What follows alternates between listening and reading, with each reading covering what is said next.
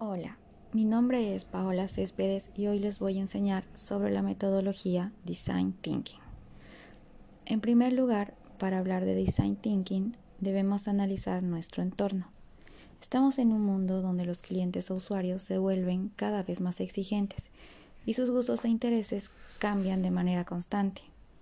Para hacer frente a esto, debemos utilizar metodologías ágiles que se adapten a sus necesidades cambiantes una de estas metodologías es el design thinking. Entonces, ¿qué es el design thinking? El design thinking es un proceso creativo en torno a la generación de ideas que permite balancear las necesidades de las personas con la viabilidad técnica y la viabilidad económica. Sus principales características son la velocidad de sus procesos y su naturaleza iterativa. ¿Qué significa esto?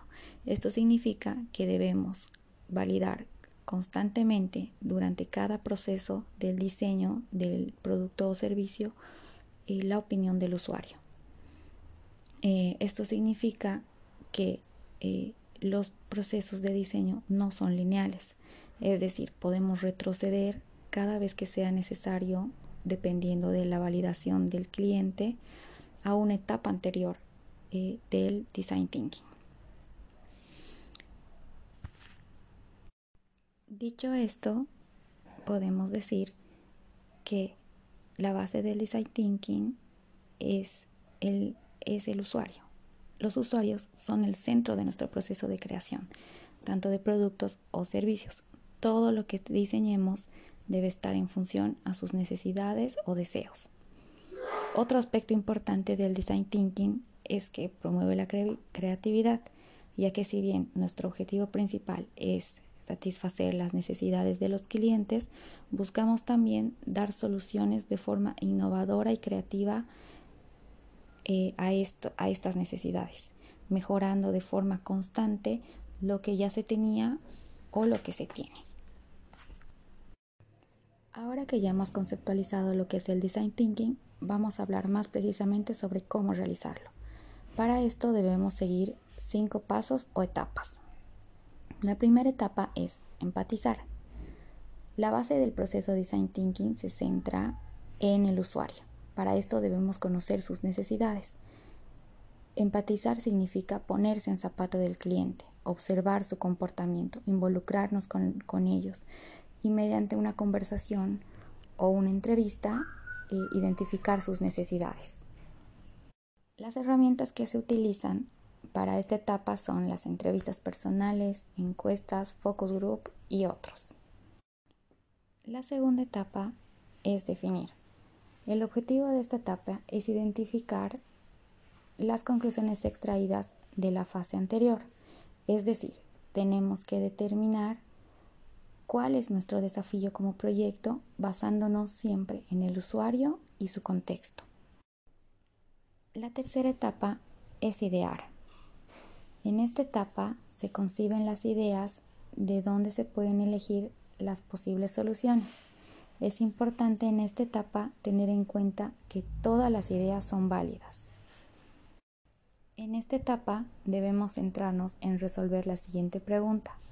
¿Cómo podemos solucionar el problema que está teniendo actualmente nuestro cliente? Para encontrar la solución que es mejor, debemos podemos utilizar varias técnicas. Una de las más populares es el brainstorming. Como su propio nombre indica, esta, técnica se trata de una tormenta de ideas. Lo ideal es poder generar la mayor cantidad de ideas posibles. Para ello, debemos fomentar la participación de todos los involucrados.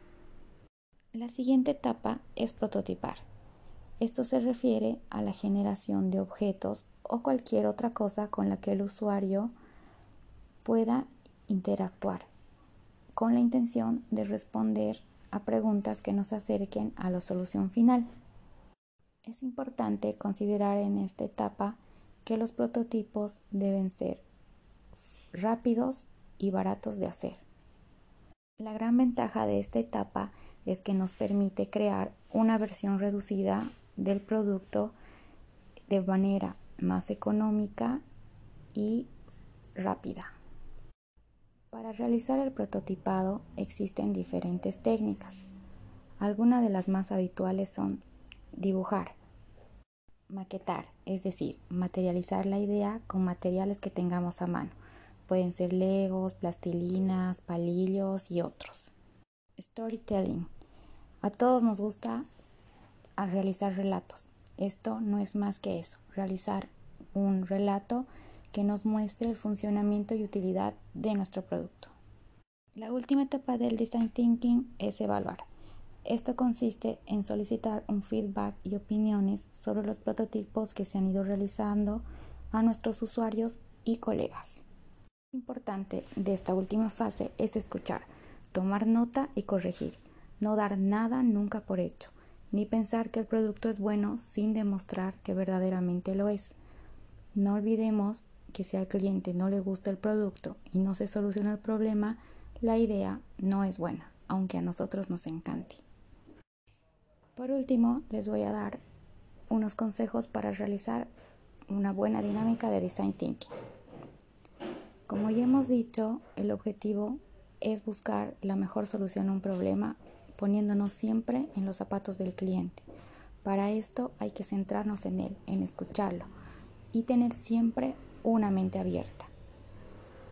Gracias.